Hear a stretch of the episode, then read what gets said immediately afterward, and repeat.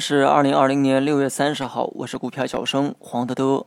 六月收官之战终于走出了普涨的行情，这还得多感谢大洋彼岸的美股啊，出现了一波大反弹。二十线之前想到呢会有反弹，但没想到会有这么大的反弹。今天反弹啊，甚至要去挑战三千点。今天很多板块啊表现呢都不错，但是金融股啊却扮演了很微妙的一个角色，很少见他们持续性的强势，大部分时间啊只是在盘中呢做一个拉线的动作。这种动作会让人有很多的猜想，或许呢是想借机试探一下三千点的抛压，但最终啊也只敢摸到二九九零点的位置，不知道是这个抛压太大，还是心有余力不足。今天呢真就走出了阳线反包阴线的一个走势，只能说我之前的预判错了，没想到反弹呢会这么强势，但不能因为超出了自己的预期啊就临时改变思路，否则呢就变成了追涨杀跌的无脑玩法。面对市场的整体走势啊，我呢一直保持着乐观，关注的主线始终在食品、白酒、医疗板块，尤其是医疗啊，是整个中小创上涨的底层逻辑。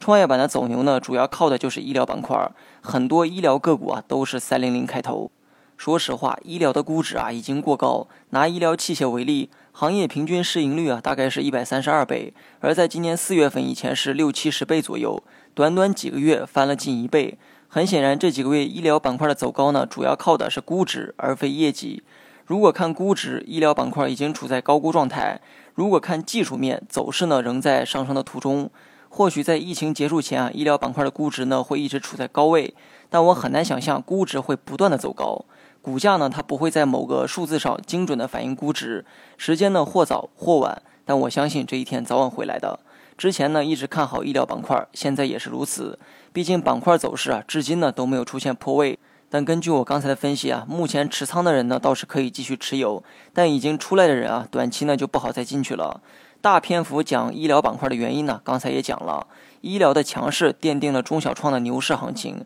而中小创的走牛呢，是整个市场情绪的主导。换言之，如果高估的医疗某天出现大幅度的调整，届时中小创会怎么走？整个市场又会怎么走？如上文所说，股价它不会精准的反映估值，所以我也不知道这一天会何时到来。但我知道医疗板块目前已经处在相对高估的状态。由于趋势很强，短期呢或许还会冲高赶顶，但这个过程啊，我实在不敢参与。如果医疗板块出现调整，创业板的涨势估计也会按下暂停键，整个市场也会跟着暂停。所以目前持股的人，你可以继续持有看看；像我一样胆小提前跑了的人，那就继续观望为主吧。好了，以上全部内容，下期同一时间再见。